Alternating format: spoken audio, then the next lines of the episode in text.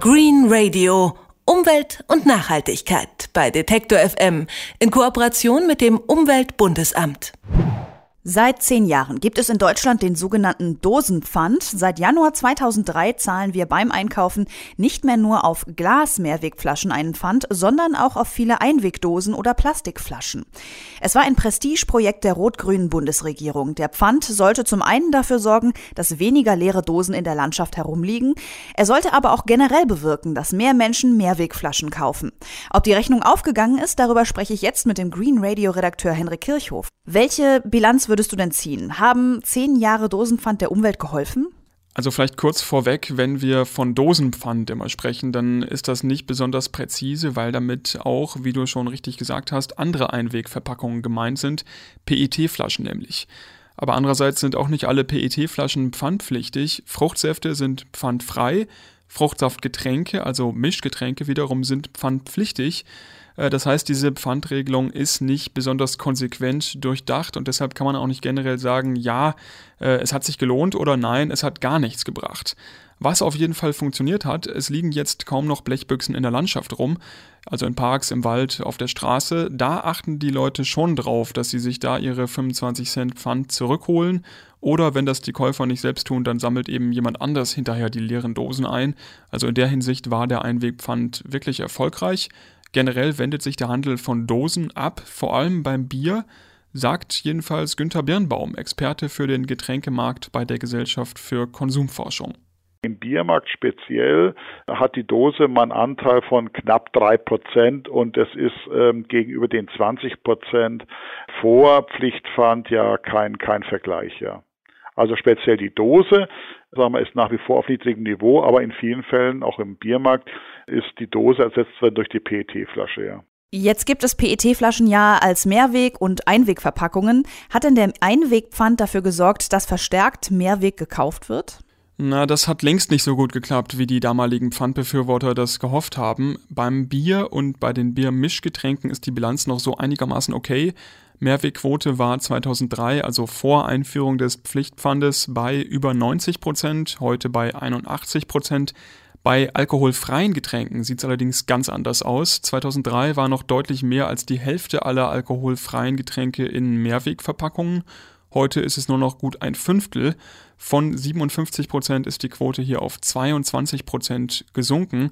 Das heißt, da ist eigentlich genau das Gegenteil von dem passiert, was das Einwegpfand eigentlich bewirken sollte. Das bestätigt auch Günter Birnbaum von der Gesellschaft für Konsumforschung. Richtig, sodass man heute davon spricht, dass im Bereich äh, Bier die Quote gewirkt hat. Also diejenigen, die für die Quote waren, haben gesagt, jawohl, wir haben bei Bier eine gewisse Stabilisierung erreicht, während man feststellen muss, dass im Bereich der alkoholfreien Getränke diese Lenkungswirkung, Stabilisierungsfunktion für Mehrweg nicht erreicht wurde. Woran liegt es denn, dass Mehrwegflaschen bei Mineralwasser und Limonaden immer unbeliebter werden, Einwegflaschen dagegen immer beliebter, trotz Einwegpfand? Das hat hauptsächlich Gründe, die auch schon vor der Einführung des Einwegpfandes bekannt waren. Ähm, vor allem ist es der demografische Wandel. Also wir haben immer mehr Ein- oder Zwei-Personen-Haushalte, 40% Single-Haushalte in Deutschland und für die sind Einweg-Plastikflaschen einfach praktischer, sagt Günter Birnbaum von der GfK denen ist schlichtweg eine Kiste, und Kiste ist in der Regel Mehrweg, ist einfach zu viel. Sie haben den Platz nicht, Kisten zu stapeln. Sie haben den Bedarf, Getränkebedarf nicht, äh, kistenweise Getränke zu kaufen.